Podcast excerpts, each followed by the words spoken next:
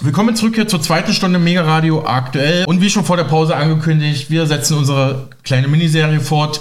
Axino Capital, das Haus für Rohstoffinvestments, war im November 2023 auf der sehr einflussreichen Edelmetallmesse in München, die jetzt Forum One heißt, konnte da einige Interviews mit renommierten Finanzexperten führen, die wir Ihnen alle präsentieren. Und heute geht es darum, Goldverkauf. In den letzten 15 Jahren haben uns die Menschen die Türen eingerannt. Das sagt jetzt Gerhard Stasig, Generaldirektor der Münze Österreich AG. Der österreichische Goldmünzenexperte erklärt jetzt, wie Goldmünzen überhaupt geprägt und hergestellt werden und spricht auch über die Wiener Philharmoniker Goldmünzen und erklärt auch, was Goldmünzen von heute mit der früheren österreichischen Monarchie zu tun haben. Sehr geehrte Axino Capital Investoren Community, heute sind wir nach wie vor auf der Forum One. Das ist die ehemalige Edelmetallmesse. Und bei mir heute ist der Gerhard Stasig. Und zwar sind Sie von der österreichischen Münze. Ja, wir kommen quasi, wenn wir beim Gold Mining ganz vorne in der Nahrungskette sind, beziehungsweise sogar noch bei der Goldexploration ganz, ganz vorne, ist für sie das, was ja, unsere Mining-Firmen suchen und irgendwann mal fördern, ein Rohstoff, wenn man so will. Ja? So ist es. Also das heißt, sie kommen da wirklich am Ende dieser Kette und es ist sehr spannend, dass wir uns aus verschiedenen Perspektiven heute mal über Gold unterhalten können. Was mich als allererstes interessiert, ist erstmal die Frage, wie ist so der aktuelle, ich sag mal, Andrang beim Goldkauf? Haben Sie Schlangen vor der Tür? Haben Sie derzeit keine Schlangen? Was ist ähm, ja der Stand? Ich meine, wir sehen gerade viele geopolitische Situationen, die eigentlich eher für Gold sprechen würden. Rennen Ihnen die Leute gerade die Tür ein oder wie ist es? Uns rennen sie gerade nicht die Tür ein, aber sie haben uns in den letzten 15 Jahren die Tür eingerannt. Besonders im Dezember letzten Jahres waren wir vollständig ausverkauft. Also wir haben äh, Dreischichtbetrieb gearbeitet rund um die Uhr und wir konnten die Nachfrage nicht mehr befriedigen.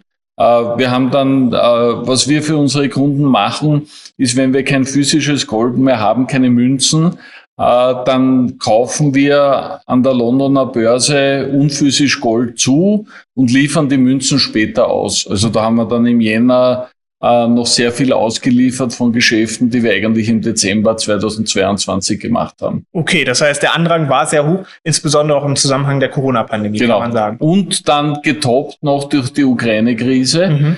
Und auch im Zusammenhang mit der beginnenden Inflation, das war ja alles kumulativ ja. im Herbst 2022. Und da sind die Zinsen für die Wertpapiere noch nicht angesprungen. Mhm. Man, man, hat ja 15 Jahre praktisch keine Zinsen auf festverzinsliche Wertpapiere bekommen. Das ist jetzt anders. Ja. Und das hat sozusagen unseren Goldumsätzen sehr geschadet.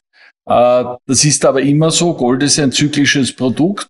Und äh, wir werden sicher eine schwierigere Zeit im Umsatz vor uns haben. Nicht im Wert, glaube ich, aber im Umsatz. Äh, weil die Notenbanken, die wenig Gold haben, China, Indien, Indonesien kaufen weiter. Das stützt den Goldpreis. Also da brauchen wir uns, glaube ich, keine großen Sorgen machen. Und es Goldgeschäft war immer zyklisch und es wird die nächste Rallye auch im Consumer-Bereich wiederkommen. Also sowohl sehen Sie die Rallye aufgrund vieler verschiedenen Faktoren gerade im Gold. Ich vermute auch dann, wenn die Zinsen runtergehen, ist das für Sie so der Kickoff oder wann geht's da los? Genau. Mhm. Wenn die Zinsen deutlich runtergehen, jetzt können alle nach 15 Jahren wieder in festverzinsliche Wertpapiere investieren. Und äh, die deutschen und die österreichischen Anleger haben sehr viel gelernt in den letzten Jahren und ich halte es auch äh, ehrlich gesagt für einen vernünftigen Zug. Wir empfehlen aber allen unseren Kunden immer darauf zu achten, dass man in etwa 10 Prozent des Gesamtportfolios in Gold hält. Mhm. Das ist ein starker Volatilitätsdämpfer für jedes Portfolio. Und man darf ja nicht vergessen, langfristig gibt's keine bessere Wertanlage als Gold. Sie konnten sich zur Zeit Jesu Christi in etwa 300 Leib Brot kaufen mit einer Unze Gold. Äh, heute kriegen sie sogar ein bisschen mehr. Sehr gut. Ich bringe den Vergleich immer mit dem äh, Auto, ja, dass man so 1900 Anfang dieser Zeit sich ein Auto kaufen konnte für 40 Unzen Gold und heute kriegt man auch wieder, ich sag mal, ein Auto der gehobenen Mittelklasse für 40 Unzen Gold. Also der Werterhalt des Metalls, der lässt sich keineswegs abstreiten, würde ich sagen. Stimmt. Sehr gut. Und das Schöne an Gold ist, dass man eben auch wie Bargeld es auf den Tisch legen kann und dann direkt einen Gegenwert bekommt. Ja, Sie haben mal den Satz gesagt, ohne Bargeld sind wir hilflos. Ja, ja, wie meinen Sie das? Wir sehen ja jetzt auch viele Entwicklungen was glauben Sie, was wird auf uns zukommen? Wird die Bargeldabschaffung kommen? Also ich glaube, die Bargeldabschaffung kommt auf keinen Fall, weil die Menschen viel gelernt haben. Halt auch hin und wieder Bargeldvorträge. will jetzt nicht das Ganze, will nur die zwei wichtigsten Punkte herausnehmen. Bargeld ist anonym und gerade Deutschland und Österreich, die Menschen haben aus den Erfahrungen im Dritten Reich, die ja noch weiterleben in der Bevölkerung, die Erzählungen äh, gelernt, wie schrecklich es ist, in einem Überwachungsstaat zu leben. Und ich bin 1960 geboren. Wir mussten noch alle in der Schule das Werk von George Orwell 1984 lesen. Auch der totale Überwachungsstaat. Und man wollte ja sicherstellen, deswegen mussten wir das auch lesen, dass das nie, nie wieder kommt. Mhm. Ja. Und Bargeld ist ein Weg zur Freiheit des Menschen. Bargeld ist geprägte oder gedruckte Freiheit bei den Banknoten. Äh, und die Menschen wissen das und werden immer Bargeld verwenden. Das ist der eine Punkt. Und Bargeld ist auch besonders krisensicher. Wenn wir ein Blackout haben, in Tsunami in Thailand, äh, wenn es Erdbeben gibt, brechen ja diese ganzen elektrischen Versorgungssysteme zusammen. Und um dann noch eine Basiswirtschaft aufrechterhalten zu können, braucht man unbedingt Bargeld. Sehr gut. Jetzt hatten wir aber gesehen, zum Beispiel in Schweden war es, dass man gesagt hat, man möchte weg vom Bargeld und vor allem auf die digitalen Zahlungsströme zu setzen. Jetzt habe ich äh, das auch in den Medien mitbekommen immer mal, aber in der Recherche auch, äh, dass ich Ihre Vorträge recherchiert habe, haben Sie gesagt, das hat man zum Beispiel weniger mitbekommen in den äh, Medien, ich zumindest nicht, dass Sie da doch wieder wegkommen von dem Thema äh, Bargeldabschaffung. Wie ist das Ganze einzuschätzen? Also die schwedische Regierung und übrigens auch die Regierung in UK hat erkannt, äh, dass eben aufgrund dieser fehlenden äh, technischen Krisensicherheit von, von elektronischen und äh, elektrobasierten Zahlungsmitteln immer eine Bargeldinfrastruktur in einem Land vorhanden sein muss. Und jetzt ist das Problem, wenn die Bargeld-Usage unter 20 Prozent sinkt, wird das Aufrechterhalten dieser Bargeldinfrastruktur relativ teuer. Und deswegen bemüht man sich gerade in den beiden Ländern seitens der Regierung wieder, äh, die, die Bargeldnutzung äh, voranzutreiben, äh, damit diese Basisinfrastruktur da ist und die Menschen im Notfall noch ein Zahlungsmittel haben, denn ohne Bargeld sind wir hilflos. Guter Punkt. Erzählen Sie mir doch gerne noch mal was zur Münze Österreich. Ja, wir haben vorhin in Ihrem Vortrag haben wir einen Film gesehen, wie die Münzen geprägt wurden. Und ich stand und äh, im Prinzip haben wir zusammen standen wir beieinander und haben während des Films gesagt, wow, deshalb lieben wir Gold. Ja, weil da entsteht was draus, da ist was physisches und am Ende entsteht eine schöne Münze. Äh, was, was verbinden Sie mit Goldmünzen und vielleicht geben Sie uns einen ganz kleinen Einblick, wie läuft es jetzt im Detail ab? Wie, wie entsteht denn so eine geprägte Münze? Also wir kaufen unser Gold, wir, wir sind eine öffentliche Institution, also eine Aktiengesellschaft in öffentlichem Besitz. Das heißt, wir unterliegen dem europäischen Vergaberecht und müssen unsere Goldankäufe tendern. De facto bekommen wir unser Gold von Goldraffinerien aus der Schweiz mhm. und die verwenden in etwa 60 bis 70 Prozent Recycling Gold das sind vor allem Schmuckstücke, aber auch technisches Recycling, das heißt elektronische Bauteile und früher auch noch sehr viel Zahngold. Und 30 bis 40 Prozent kommen aus Goldminen in Chile und Argentinien. Diese Minen äh, liefern Minengoldbahn. Das ist ein Amalgam aus vielen Metallen und je nach Mine und Herkunft mit einem unterschiedlichen Feinheitsgrad. Die werden dann in den Raffinerien in der Schweiz getrennt. Da wird das Feingold herausgeholt. Und wir kaufen neun also vier Neuner Goldbahnen mit 99,99 Prozent Feinheit und verarbeiten nur ausschließlich vier Neuner Gold in Wien. Mhm. Das Gold wird dann eingeschmolzen. Äh, dann wird mit einer Stranggussanlage ein Goldband erzeugt. Das Goldband äh, ist in etwa 13 Millimeter dick, muss dann auf Münzdicke runtergewalzt werden. Das sind 1, 1 bis 1,5 Millimeter dann wird, äh, werden die Rohlinge gestanzt, rolliert, äh, dann, dann, dann wird geprägt, äh, dann wird noch einmal die Oberfläche kontrolliert und dann wird verpackt und mhm. geliefert. Aber Gold ist halt ein, ein Glanz und eine Wertanmutung, die kein anderes Material hat.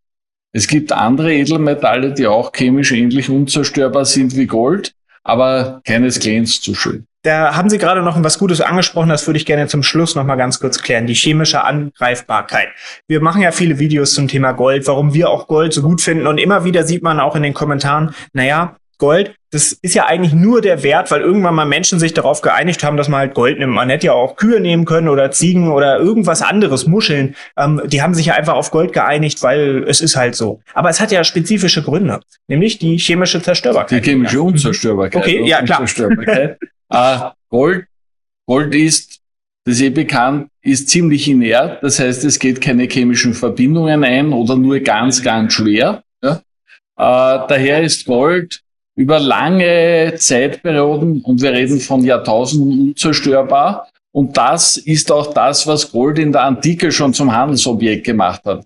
Weil alles andere, mit dem sie handeln konnten, Eier, Muscheln, Kühe, Fleisch, Getreide, verliert seinen Wert im Laufe der Zeit. Gold nie. Gold ist chemisch nicht zerstörbar und Gold kann daher als ewiges Handelsobjekt gilt. Man darf ja nicht vergessen, alles Gold, das jemals gefördert wurde, passt in einen Würfel mit 23 Meter Seitenlänge.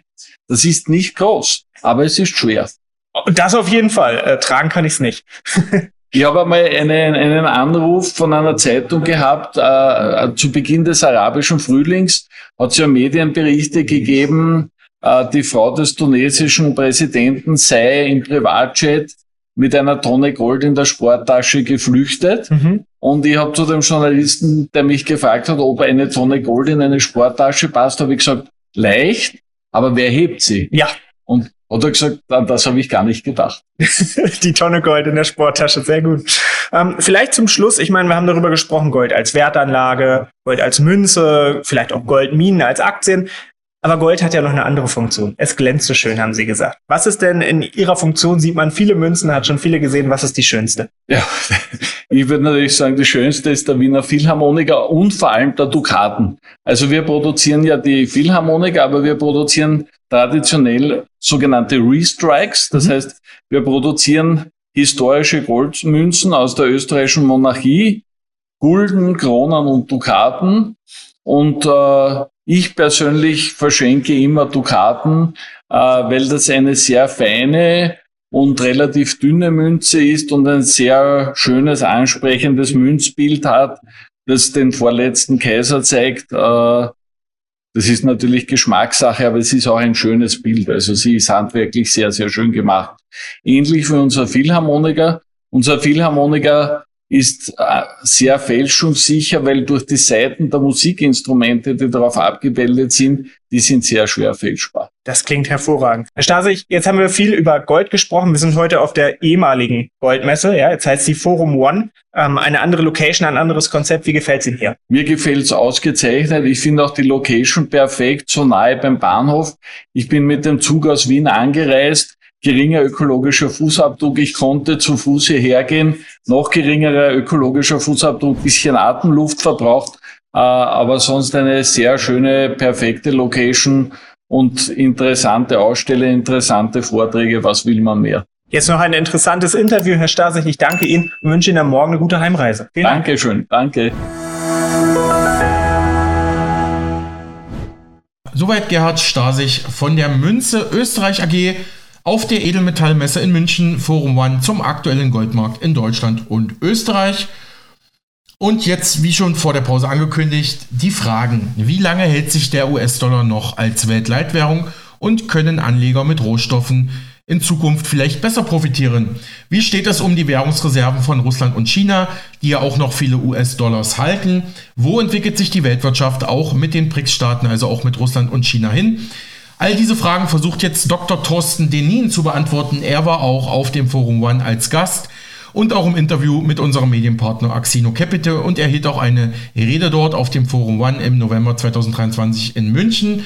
Und Dr. Denin ist ein absoluter Experte. Seit mehr als 20 Jahren beschäftigt er sich professionell mit den weltweiten Kapitalmärkten. Er ist Leiter der Vermögensverwaltung und Mitglied der Geschäftsführung von Asset Management Switzerland AG in Zug und Zürich. Er studierte Volkswirtschaftslehre, promovierte zum Thema Rohstoffmärkte und folgte Anfang 2018 dem Ruf als Professor für Volkswirtschaftslehre, also für VWL. Er lehrt heute als Gastprofessor an verschiedenen Hochschulen in Deutschland und der Schweiz und lebt mit seiner Familie im schweizerischen Zug. Und er sagte das hier gegenüber Axino Capital bei der Edelmetallmesse Forum One in München im November 2023. Auch äußerst spannend, dieses Interview. Liebe Axino Capital Investoren Community, wir sind hier heute auf dem Forum One. Das ist die ehemalige Edelmetallmesse, heute mit neuem Konzept und wieder einen sehr spannenden und sehr guten Interviewgast, sehr erfahren, nämlich Dr. Thorsten Denin. Du leitest die Vermögensverwaltung der Asset Management Switzerland AG. Du bist zudem Professor für VWL und du bist auch Autor mehrerer Bücher. Und ähm, du hast in einem deiner letzten Vorträge einen guten Satz gesagt, den ich direkt zu Anfang mal aufgreifen möchte. Und zwar sagtest du, wer den Dollar richtig prognostiziert, der kriegt auch viele Rohstoffmärkte richtig. Was, was, bedeutet das? Wir sehen gerade das Thema Entdollarisierung. Du sagst jetzt, wer den Dollar richtig prognostiziert, kriegt viele Rohstoffe richtig. Wie ist das einzuordnen für den normalen Investor?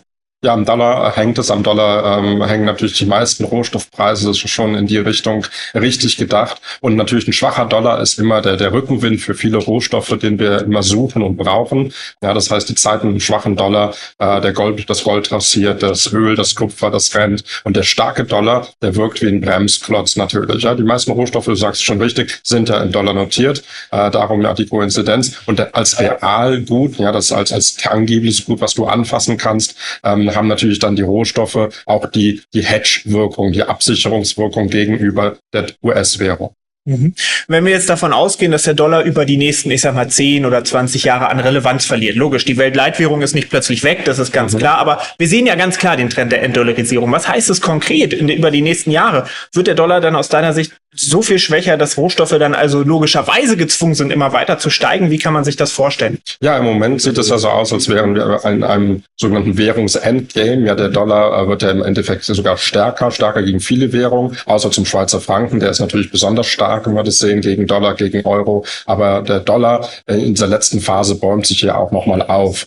Äh, was du richtig ansprichst, da diese Phase De-Dollarisierung oder das, ähm, das Raus aus dem Dollar, was ja auch viele BRIC-Länder beispielsweise proklamieren, programmiert haben, auch andere Handelspartner äh, aus anderen Interessen heraus, die Russen ja vor allen Dingen, äh, die natürlich auch die Abhängigkeit vom Dollar A nicht mehr haben, B natürlich anders wollen, die Chinesen als kommende äh, Superpower, als äh, Macht Nummer eins, die natürlich nicht eine Dollar äh, dominierte Welt haben. Dieses Gespenst der Dollar, äh, des Dollars ist ja quasi das Erbe des Zweiten Weltkrieges. Ja, dass äh, die Gewinner der Weltkriege natürlich dann das Währungssystem bestimmt haben, aufgebaut haben. Wir haben davor ja lange das Pfund, das britische Pfund als dominierende Weltwährung gesehen. Und die Zeiten des Dollars sind natürlich jetzt langsam in der zweiten Dekade ähm, äh, gezählt.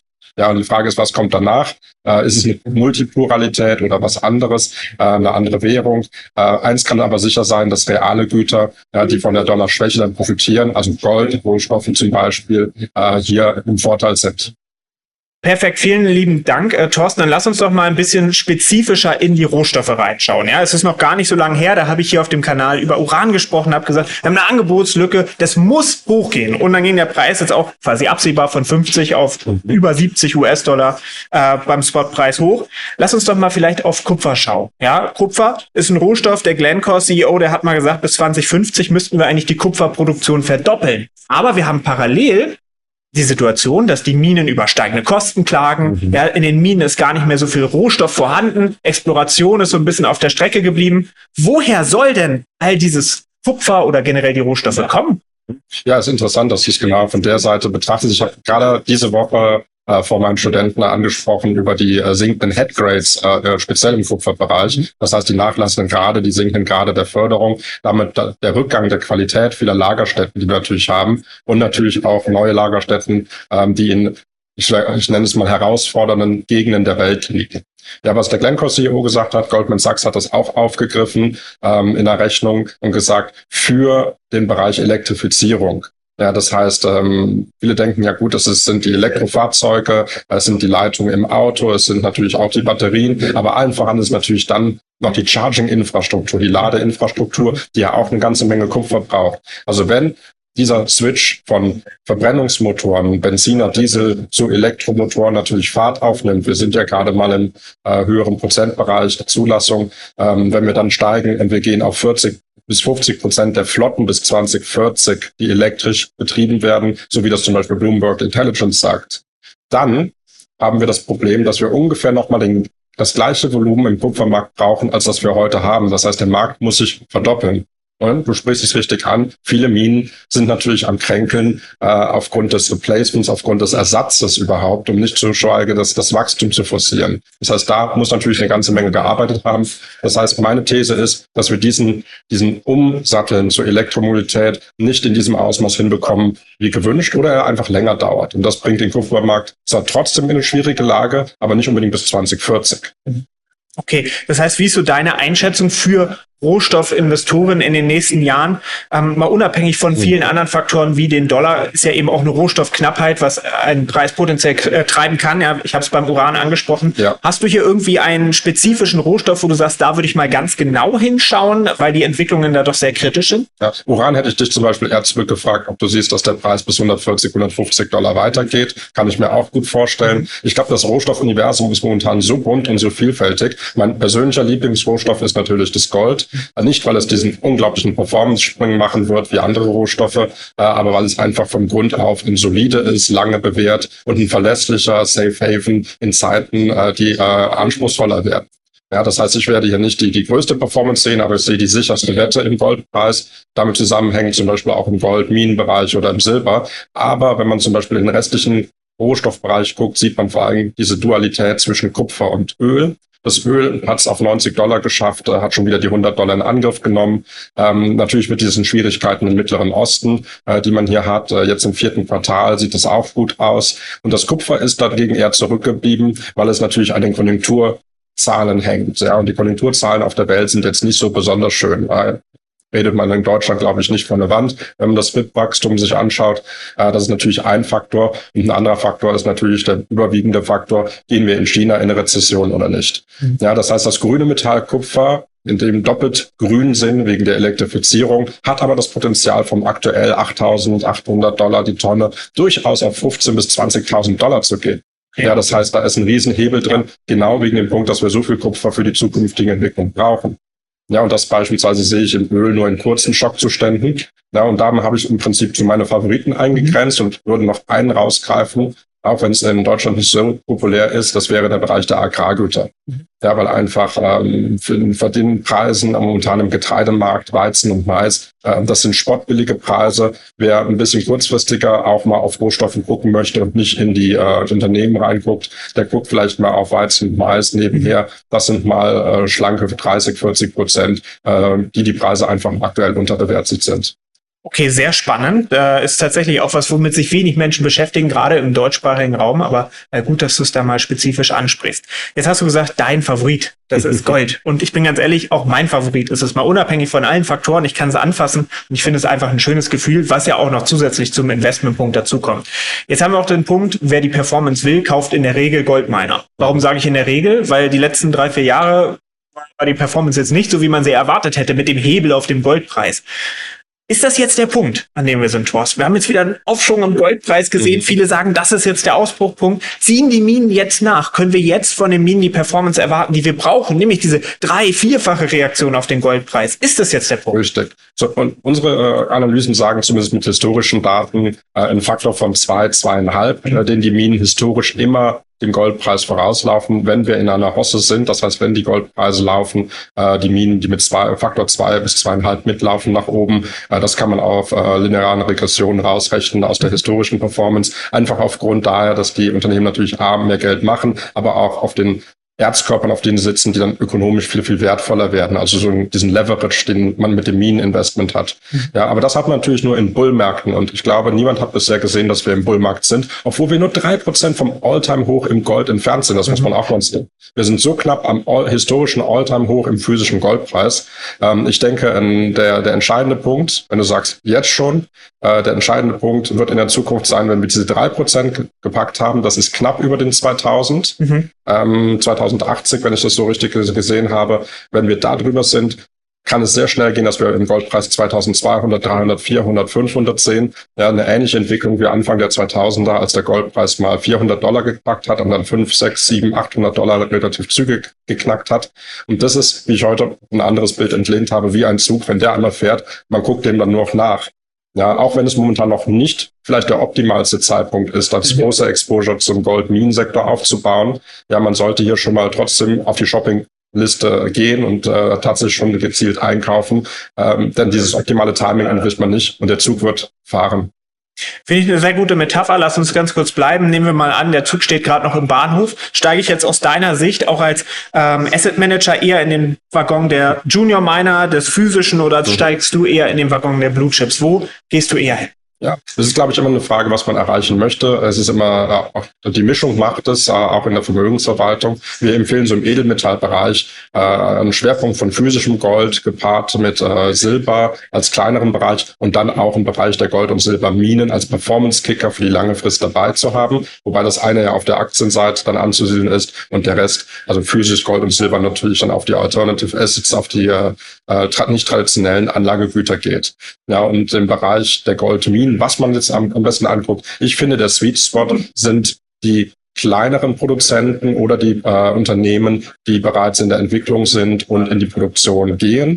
Mhm. Ja, das ist natürlich das große Los, wie im Casino, macht man natürlich mit den Explorationsstocks, die sagen, das kann entweder äh, Zero to Hero von null bis eine Million, das kann alles sein. Das, das Freifahrtticket äh, bis zur Niete verlässlicher, äh, im Sinne von einer besseren Performance äh, in der Breite, ohne die einzelnen Unternehmen zu selektieren, diese Produzenten, die vielleicht in dem nächsten Jahr, in dem nächsten Halbjahr in Produktion gehen, mhm. dann zu einem vernünftigen ähm, Kurs äh, und damit auch Cashflows für die Unternehmen generieren, für die ja. Investoren, ja, bis hin zu den mittleren Unternehmen. Bei den großen Unternehmen habe ich wieder andere äh, Abhängigkeiten und ganz ehrlich, da kann ich die Unternehmen selber oder ein Backlog vorkaufen. Okay, sehr spannend, sehr spannend auch zum Schluss. Wenn ich mich informieren will als Anleger, dann gehe ich auf Messen, dann schaue ich mir Dinge an. Wir sind heute auf dem Forum One, ja, das ist die ehemalige Edelmetallmesse. Ähm, die wird es ja auch in Zukunft häufiger geben. Ist, äh, wir haben, reden ja immer so häufig von Empfehlungen in unserem Sektor. Ist die Forum One aus deiner Sicht eine Empfehlung? Sollte man da nächstes Jahr hingehen? Gerade für den deutschsprachigen Raum. Ich bin seit vielen Jahren äh, auch zu Gast auf der Rohstoff- und Edelmetallmesse in München gewesen. Immer ein gutes Forum für beides, also für die Investoren, für die Unternehmen äh, und wieder interessanten Input zu bekommen, auch auf der Vortragsseite. Und das hat sich hier auch im Forum Wann auch gezeigt. Dann sagen die Vorträge haben ein sehr hohes Kaliber und dann auch auf die äh, äh, einzelnen äh, Unternehmen mal zu schauen. Das ist auch gut ähm, und, und bringt einen als Anleger natürlich mehr. Ja, der November ist naturgemäß auch sehr, sehr dicht, was äh, diese, äh, diese Art Veranstaltung angeht. Und im deutschsprachigen Raum äh, die Rohstoff- und Edelmetalle-Messe, jetzt die Forum One, ist für mich immer ein äh, Punkt gewesen, auch nach München zu kommen. Perfekt. Das klingt hervorragend. Du hast nachher auch noch deinen Vortrag. Ich wünsche dabei viel Erfolg. Ich werde mich mit reinsetzen und hoffe, dass es mindestens genauso spannend wird wie das Interview. Vielen Dank, Thorsten, und äh, bis zum nächsten Mal. Herzlichen Dank. Ein Vergnügen. Sehr gerne. Sagte Dr. Thorsten Denin, Rohstoffexperte auf dem Forum One zum US-Dollar und zu den Währungsreserven Chinas. Und zu guter Letzt bleiben wir gleich beim Thema, was wären die Folgen für die Weltwirtschaft und Weltpolitik, sollte es zu einem echten militärischen Konflikt zwischen China und Taiwan kommen. Darüber habe ich für Mega Radio aktuell mit dem renommierten Finanzexperten und Fachmann für Fragen zu Geopolitik und Weltwirtschaft Martin Siegel von Stabilitas Fonds gesprochen. Herr Siegel, ja, im letzten Interview ging es um Gold, Silber und die Bankenkrise und im jetzigen Interview möchte ich mit Ihnen über einen möglichen militärischen Konflikt zwischen China und Taiwan sprechen. Das hatte sich ja schon die letzten Jahre angedeutet. In den letzten Wochen kam da wieder Fahrt sozusagen in negativer Hinsicht auf. Dann gab es auch dieses dreitägige Militärmanöver Chinas rund um die Insel Taiwan, die ja China zu seinem Staatsgebiet erklärt, obwohl Taiwan sich selbst als unabhängige Republik sieht. Meine Frage wäre da, welche Folgen für die Weltwirtschaft hätte ein solcher Konflikt. Was schätzen Sie da erstmal grundsätzlich ein? Also ich würde die ganze Geschichte mal umdrehen und ausgehend von der Bankenkrise, die wir konstatiert haben, die unlösbar ist und die in einem Kollaps des Weltwährungssystems münden wird, ähm, ist es notwendig, irgendwann äh, den großen Reset-Knopf zu drücken und eine neue Währung, möglicherweise eine Weltwährung, wenn wir eine Weltherrschaft von irgendwelchen Eliten etablieren in den nächsten Jahren, auch zu begründen. Jetzt ist es so, dass man, egal in welchem Land, ob ich in einer Demokratie bin oder auch in einem totalitären System, ich muss die Bevölkerung irgendwie bei dieser Geschichte mitnehmen. Die Bevölkerung würde einen Währungsschnitt mit großen Verlusten bei den eigenen Vermögen nicht akzeptieren, wegen eines regionalen Konflikts in der Ukraine. Ähm, weil das einfach nicht groß genug ist, um einen Währungsschnitt mit größeren, größeren Vermögenseinbußen äh, zu begründen und ein Nach einem ausgetrennten Krieg wie dem Zweiten Weltkrieg war dies aber in vielen Ländern möglich. Äh, Thema Lastenausgleich, Währungsschnitte, Einführung von neuen Währungen und so weiter. Nach dem Krieg, wenn alles zerstört ist, ist das möglich. Aus dieser Überlegung heraus, weil das Finanzsystem unrettbar verloren ist, gibt es von einigen Analysten die Überlegung, wir brauchen einen größeren Konflikt, damit die Bevölkerung nach Ende dieses größeren Konfliktes diesen Währungsschnitt und die erheblichen Einbußen am privaten Vermögen akzeptieren werden. Und deswegen wird aus dem Druck des Finanzsystems werden Konflikte angeheizt. Und dafür gibt es mehrere Möglichkeiten. Dieser Konflikt äh, USA-China, der ja dann über Taiwan ähm, etabliert würde, ist nur eine Möglichkeit. Es gäbe auch die Möglichkeit, den Krieg in der Ukraine auszuweiten überregional zu gestalten, Russland so in die Enge zu treiben, dass dann doch, weiß ich nicht, äh, taktische Atomwaffen eingesetzt werden, dann hätten wir auch ein Szenario, ähm, was dafür geeignet wäre, um dann hinterher in Europa neue Währungssysteme einzuführen. Ähm, es wäre aber auch ein, eine Ausweitung der Nahostkonflikte möglich, äh, Stichwort Iran. Ähm, aber auch andere Sollbruchstellen gibt es noch in der Welt, die nicht ganz so offensichtlich sind, äh, die aber immer wieder aktiviert werden können, wie zum Beispiel Indien, Pakistan. Also es gibt viele Möglichkeiten. Und ähm, für die Finanzmarktanalysten, die in dieser Richtung denken, ist dieses Anheizen des Konfliktes, äh, hat ja die, die ähm, USA begonnen damit, mit Nancy Pelosi, der Vorsitzenden des Repräsentantenhauses, die da einen Taiwan-Besuch gemacht hat. Dann sind die amerikanischen Kriegsschiffe zwischen USA äh, zwischen China und Taiwan hin und her gefahren und haben diesen Konflikt angeheizt. Ähm, man müsste sich mal das andersrum vorstellen, wenn chinesische Kriegsschiffe immer zwischen Kuba und Florida hin und her fahren würden, äh, was dann in der Welt los wäre und in, den, in der internationalen Medienlandschaft. Und genau das, äh, dieses Zündeln macht aber die USA in China. So, es ist nur eine, eine Theorie, aber eine begründete Theorie mit Beispielen aus der Vergangenheit, wo man nach kompletter Zerstörung und dem anstehenden Wiederaufbau äh, große Eingriffe in das Weltwährungssystem gemacht hat. Und wenn man das erwartet, und ich erwarte das, dann ist es eigentlich die logische Folge, dass diese kollabierenden Finanzsysteme darauf hinarbeiten, dass internationale Konflikte angeheizt werden. Und genau das können wir täglich beobachten. Hm. Also ich muss gerade auch an Historiker denken, die sagen, ein großer Krieg hat auch immer wieder diesen Wirtschaftsschnitt eingeleitet. Also wird vor allem auch immer auf die beiden Weltkriege verwiesen oder auch im 19. Jahrhundert gab es einige Kriege, die eben dann stattgefunden haben, wenn die wirtschaftliche Lage sozusagen zu vertrackt war, sozusagen. Das, das meinen Sie ja damit. Herr Siege, das fand ich eine sehr spannende Analyse, nochmal diesen globalen Blick oder den, ja, den Langzeitblick darauf zu haben. Aber ich würde trotzdem noch mal ein bisschen konkreter über China-Taiwan sprechen. Ich hatte hier ähm, den Ökonomen Jürgen Mattes gefunden vom Kölner Institut der deutschen Wirtschaft, also vom IW-Institut. Er erwartet, die USA und die EU würden wohl Sanktionen gegen China verhängen, jetzt im Kriegsfall.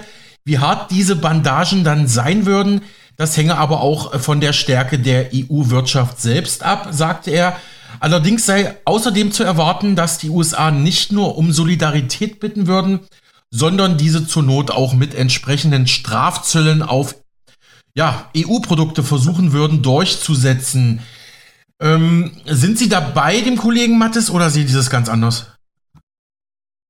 Naja, wenn ich das Szenario sehe, dass die USA tatsächlich versuchen, diesen Konflikt anzuheizen, dann werden sie natürlich alle Möglichkeiten nutzen. Und da würde ich auch keine Maßnahmen ausschließen. Und die USA handelt ja in Europa auch so und versucht ja Deutschland und Russland äh, mit den Leopardpanzern, die jetzt ja geliefert werden sollen oder indirekt über andere Länder geliefert werden, ähm, in diesen Krieg gegen Russland hineinzuziehen. Und genau so wird die USA das mit äh, Taiwan und China auch machen. Sie werden versuchen, ähm, Taiwan in den Konflikt mit, mit China zu bringen, um dann äh, diesen Krieg anzuheizen und natürlich mit allen möglichen ähm, wirtschaftlichen Maßnahmen die größtmöglichen Vorteile für sich herauszuholen. Also das äh, liegt ja auf der Hand. Und natürlich macht jede Macht oder, oder jede Weltmacht, die die Möglichkeiten dazu hat, nutzt auch diese Möglichkeiten. Und das, also für mich liegen diese Dinge auf der Hand, dass das passieren wird. Mhm. Herr Siegel, blicken wir uns nochmal mögliche konkrete volkswirtschaftliche Folgen an. China ist ja einer der wichtigsten Handelspartner Deutschlands und auch der Europäischen Union. Deutschland erwirtschaftet laut einer Studie des Brüsseler Thinktanks Prügel 2,5 Prozent des eigenen deutschen Bruttoinlandsproduktes mit Ausfuhren in die Volksrepublik. Deutsche Unternehmen wie Volkswagen, Siemens, BMW, BASF, Linde sind massiv in China investiert, auch wenn ich jetzt vor ein paar Tagen die Meldung gehört habe, dass immer mehr europäische Firmen sich auch aus China zurückziehen. Aber trotzdem bleibt zum Beispiel der Fakt, dass deutsche Unternehmen 2018 gut 82 Milliarden Euro in China in Fabriken und Anlagen investiert hatten. Das meldete damals das Bundeswirtschaftsministerium. Ähm, ja, also ähm, da ist ja, da liegt ja auch eine gewisse Interdependenz vor. Dass, wie hart würde es denn die deutsche Volkswirtschaft treffen, wenn dann China durch oder wie würde es China als äh, Handels- und Wirtschaftspartner für Deutschland verändern und welche Auswirkungen hätte ein Krieg auf die deutsche Volkswirtschaft? Also jetzt ein Krieg zwischen China und Taiwan. Also ich gehe davon aus, dass es erhebliche Auswirkungen haben wird. Der äh, Wohlstand in Deutschland, der ja auch durch andere Dinge gefährdet ist, äh, würde nochmal einen erheblichen Dämpfer bekommen. Ähm, wir produzieren sehr, sehr viele Waren oder auch Zulieferprodukte in China. Ähm, diese sind praktisch nicht zu ersetzen oder nur mit erheblichem Mehraufwand zu viel höheren Kosten äh, zu ersetzen. Das würde uns auch ähm, von der Wettbewerbsfähigkeit international erheblich zurückwerfen. Ähm, wir sind ja jetzt schon abgeschnitten von dem billigen russischen Gas. Wenn wir jetzt auch noch von billigen chinesischen Vorprodukten und mhm. dem Absatzmarkt in China abgeschnitten würden, ähm, hätte das erheblichen Einfluss ähm, auf unsere Wirtschaft, aber auch auf unsere Versorgung ähm, nicht nur bei Konsumprodukten, sondern auch zum Beispiel bei Medikamenten oder Zulieferteilen ähm, für, für unsere ähm, IT-Industrie ähm, oder Infra Infrastruktur. Also ich würde mal sagen, es würde Deutschland erheblich im internationalen Wettbewerb zurückwerfen. Mhm. Eine weitere Frage wäre ja auch, was macht denn die KP, was macht die Regierung, die chinesische Regierung in Peking? Der schon zitierte IW-Außenwirtschaftsexperte Jürgen Mattes vermutet, Peking könnte auf Sanktionen aus dem Westen, also wenn wir jetzt davon ausgehen, dass China vielleicht genauso mit Sanktionen belegt werden würde wie Russland, also Peking könnte auf solche Sanktionen mit massivem Druck auf deutsche Investoren im eigenen Land reagieren, ne? dass man da, dass da vielleicht auch äh, ja die KP-Führung dann die Stellschrauben irgendwie antritt oder die Unternehmensführungen in gewisser Art und Weise unter Druck setzt. Obwohl ich mir gerade überlege, na, so eine Firmen werden dann wahrscheinlich auch China als Markt verlassen, oder? Wie sehen Sie diese, diesen Aspekt? Also hier befinden wir uns natürlich ganz weit im Bereich der Spekulation. Ich gehe nicht davon aus, dass die Chinesen gegenüber Deutschland aktiv irgendwas tun werden, was beiden Seiten schaden würde. Mhm. Ähm, dafür sind die wirtschaftlichen Interessen Chinas an Deutschland und Europa zu groß. Und ich glaube auch, dass China viel stärker aufgestellt ist und viel besser positioniert ist, um, wenn der Druck aus den USA größer wird, nicht gegenüber den USA einzuknicken und die Wirtschaftsbeziehungen ähm, Europa gegenüber zu gefährden. Dafür ist China mittlerweile weltweit zu stark aufgestellt. Es ist übrigens so, dass China schon der weltgrößte Handelspartner für viele Länder ist, ähm, der deutlich höheres Gewicht hat als der Handel mit den USA. Ähm, die Gewichte haben sich in den letzten Jahrzehnten da erheblich verschoben. Ähm, gerade Märkte in Afrika oder Südamerika sind fest in chinesischer Hand. Ähm, auch viele europäische Länder haben mit China mehr Handel als mit den USA, so dass hier die USA nicht, nicht wirklich gute Möglichkeiten hat, äh, großen Druck auf China oder europäische Handelspartner von China auszuüben. Also ich glaube, da ist China zu groß und zu unabhängig äh, dafür. Nichtsdestotrotz kann man natürlich ähm, aus Sicht der USA versuchen, äh, diesen Konkurrenten äh, China durch einen Konflikt mit Taiwan zu schwächen. Das ist gar keine Frage. Und natürlich werden die USA alles versuchen, ähm, um auch den, den Handel mit Europa zu beeinflussen. Aber ich glaube, da ist China mittlerweile in einer Position äh, und in einer Stärke, dass sie sich da möglicherweise gar nicht mehr so sehr von beeindrucken lassen. Mhm. Herr Siegel, außerdem erwarten andere Experten, dass auch der innerasiatische Handel im Falle eines Krieges zum Erliegen kommen könnte. Ähm, China könnte zum Beispiel den Export seltener Erden und anderer kritischer Rohstoffe komplett einstellen, habe ich da gelesen. Lieferketten zu chinesischen und taiwanesischen Zulieferern würden unterbrochen, zumal ja auch viele taiwanesische Unternehmen in China fertigen lassen und auch andersrum. Also China und Taiwan sind ja auch so ein bisschen verlängerte Werkbank für andere äh, Wirtschaftsnationen. Ähm, besonders besorgt blicken Unternehmen und die Politik auch auf die taiwanesischen Halbleiter und äh, Halbleiterhersteller. Ähm, die versorgen ja auch die, die Welt mit Chips, mit Computerchips. Ja, also was bedeutet ein Krieg für die Wirtschaft Asiens und könnte das auch zu einer globalen Halbleiterkrise führen? Also ich glaube, dass die Waren sich immer ihre Wege suchen werden. Wir haben ja mhm. jetzt zum, äh, als aktuelles Beispiel, wir bewegen uns ja bei China, Taiwan wirklich im Bereich der Spekulation. Wir haben ja einen aktuellen Krieg in Europa und wir können die Auswirkungen sehen. Wir können sehen, wie das russische Öl und das russische Gas über internationale Märkte wieder nach Europa kommt, in das europäische Pipeline-Netz eingespeist wird als Flüssiggas irgendwo in irgendwelchen Häfen, nachdem es irgendwo verflüssigt wurde und irgendwo durch die Welt geschickt wurde. Ähm, wir sehen keinerlei Liefereinschränkungen zum Beispiel von Palladium. Ähm, Russland ist der größte Palladiumproduzent der Welt mhm. und wir haben keinerlei Einschränkungen bei der Belieferung von Palladium. Die ganze Welt oder große Teile der Welt sind abhängig von russischen Brennstäben für Kernkraftwerke. Hier gab es keinerlei Einschränkungen, obwohl wir uns ja laut unserer Außenministerin im Krieg mit Russland befinden. Ähm, und trotzdem liefert Russland Brennstäbe für unsere Kernkraftwerke, also jetzt vielleicht nicht mehr in Deutschland, aber in Europa.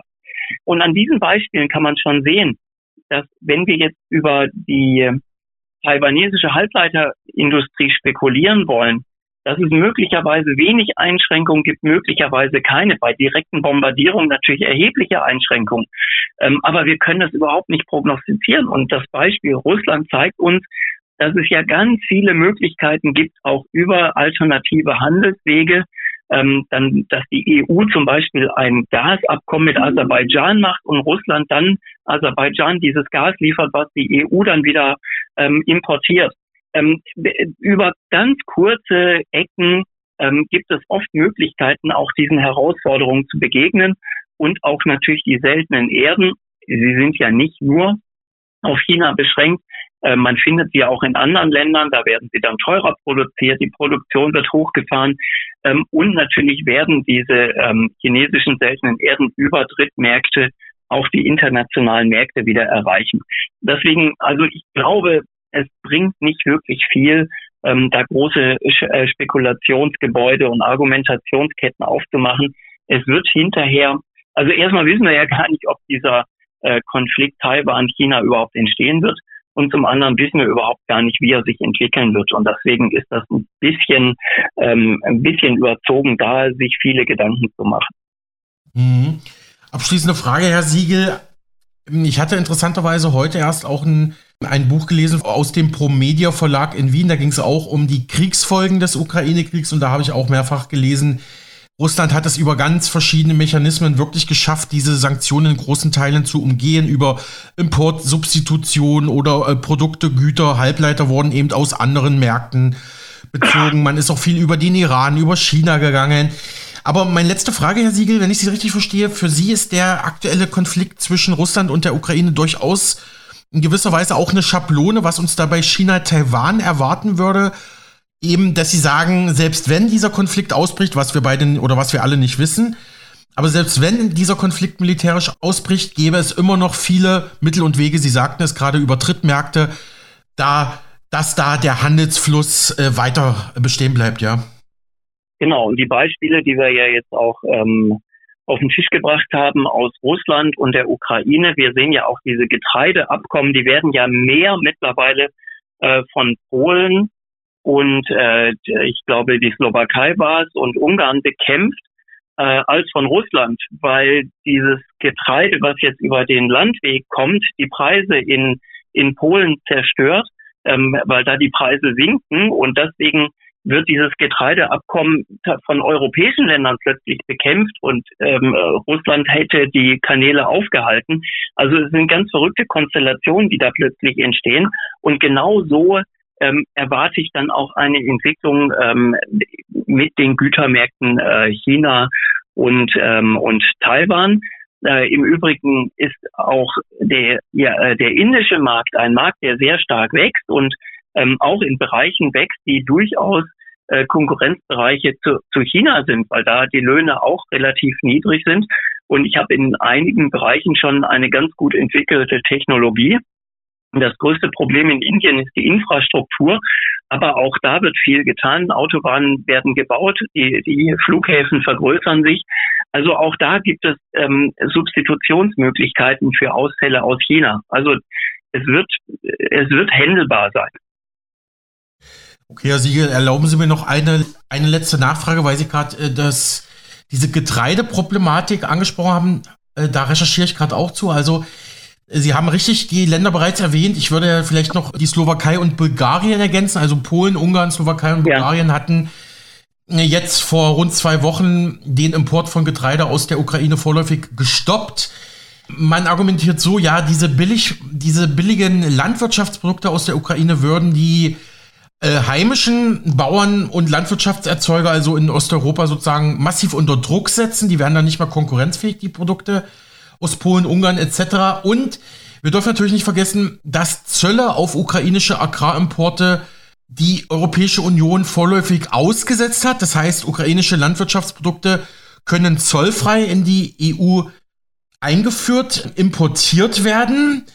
Und das setzt natürlich die eigenen osteuropäischen EU-Mitglieder jetzt im Wettbewerb gesehen massiv unter Druck. Oder wie, oder wie, wie schätzen Sie diese Getreidegeschichte ein?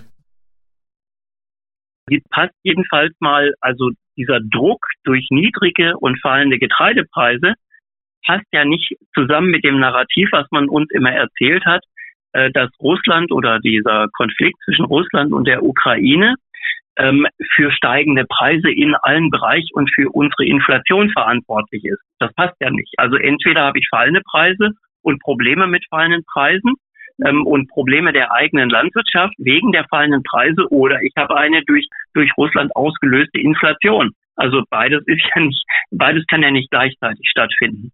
Ähm, und anhand dieses Beispiels kann man schon sehen, ähm, dass vieles, was uns als Begründung vorgelegt wird im Bereich der Inflation, überhaupt nichts mit der Realität zu tun hat. Wir haben auch Gaspreise gehabt, die sind 2020 und 2021 gestiegen und seit dem Ukraine-Konflikt gefallen. Ähm, auch hier stimmt die Argumentation überhaupt nicht. Man muss bloß einfach sich mal die Grafiken und die Charts mal ein bisschen genauer ansehen und dann sieht man, dass diese Lockdown-Maßnahmen und die Aufhebung der Lockdown-Maßnahmen, als dann die Wirtschaft wieder ins Laufen gekommen ist, die haben zu diesen Lieferausfällen und zu steigenden Preisen und Lieferkettenproblematiken geführt. Aber hinterher, als die Wirtschaft wieder ins Laufen gekommen ist, war die Ukraine zwar die Begründung für die gestiegenen Preise, aber überhaupt nicht die Ursache. Und äh, da muss man schon ein bisschen sorgfältig sein. Und genau so ist es jetzt mit dieser Geschichte ähm, dass dieses Getreideabkommen möglicherweise nicht mehr verlängert wird. Es wird Russland in die Schuhe geschoben und dabei sind europäische Länder, die es bekämpfen. Und da muss man eben auch genau hingucken, wer ist denn überhaupt ähm, verantwortlich dafür, dass das Getreideabkommen nicht verlängert wird. Ähm, wenn es die europäischen Länder sind, dann sollte man so ehrlich sein und es nicht Russland in die Schuhe schieben. Also das politisch Brisante an der Geschichte ist ja folgendes, dass man einerseits mit Maus und Mann, sage ich jetzt mal ein bisschen umgangssprachlich, ähm, jetzt im Westen in Brüssel in der EU die Ukraine unterstützt als angegriffenes Land mit Waffen, mit Geldern, auch mit Zollerleichterungen, wirtschaftlichen Hilfen etc. Und dann sind es aber ausgerechnet osteuropäische EU-Länder, die sagen also, da hört jetzt unsere Solidarität mit Kiew auf. Wir sagen jetzt Nein zu ukrainischen Landwirtschaftsprodukten, machen unsere Märkte dafür zu. Ist natürlich irgendwo auch ein Eigeninteresse, ein nationales Eigeninteresse. Man möchte die eigenen Bauern und Landwirte natürlich schützen, klar, aber damit konterkariert man ja eigentlich den, den großen Kurs der Solidarität mit der Ukraine. Oder wie schätzen Sie das ein, Herr Siegel? Ja, ja, klar, natürlich. Also man sieht anhand dieser ähm, doch relativ lokal begrenzten ähm, wirtschaftlichen Vorteile, die man sich durch bestimmte Maßnahmen verspricht, ähm, sieht man schon, dass die, diese, diese Mini-Interessen ähm, oft über die, die große Moral dann siegen. Und wir können das sicherlich auch für andere Bereiche feststellen, dass es so ist. Aber das würde jetzt, glaube ich, hier zu weit führen. Sagt abschließend Martin Siegel von Stabilitas zu China und Taiwan und wir hoffen natürlich, dass es da zu keinem Konflikt kommt, dass nicht da der nächste Brandherd, der nächste Konfliktherd hier auf der Welt aufgemacht wird und ja, mit diesen friedlichen Wünschen schicke ich Sie erstmal in den Tag und hoffe, Sie sind morgen wieder mit dabei. Bis dahin eine gute Zeit, Ihr Alexander Boos.